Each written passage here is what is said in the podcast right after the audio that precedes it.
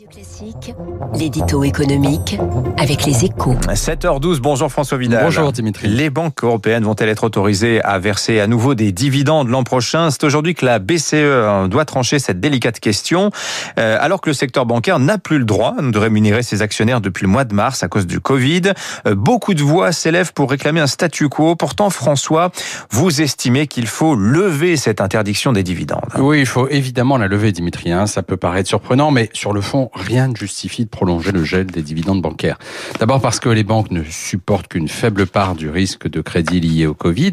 Depuis le début de la crise, elles se bornent à distribuer des prêts garantis par les États dans la plupart des pays européens. Les, les PGE français en sont le meilleur exemple.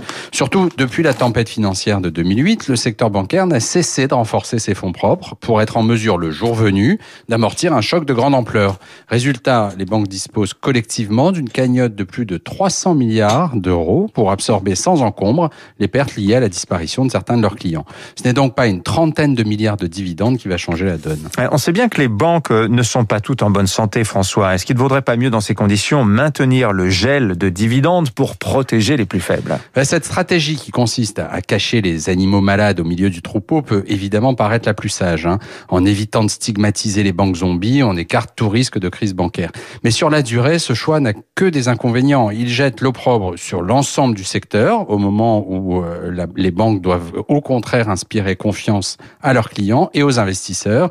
La BCE doit avoir le courage de faire le tri entre les banques en autorisant les plus fortes à distribuer des dividendes et en contraignant les autres à assainir leur bilan.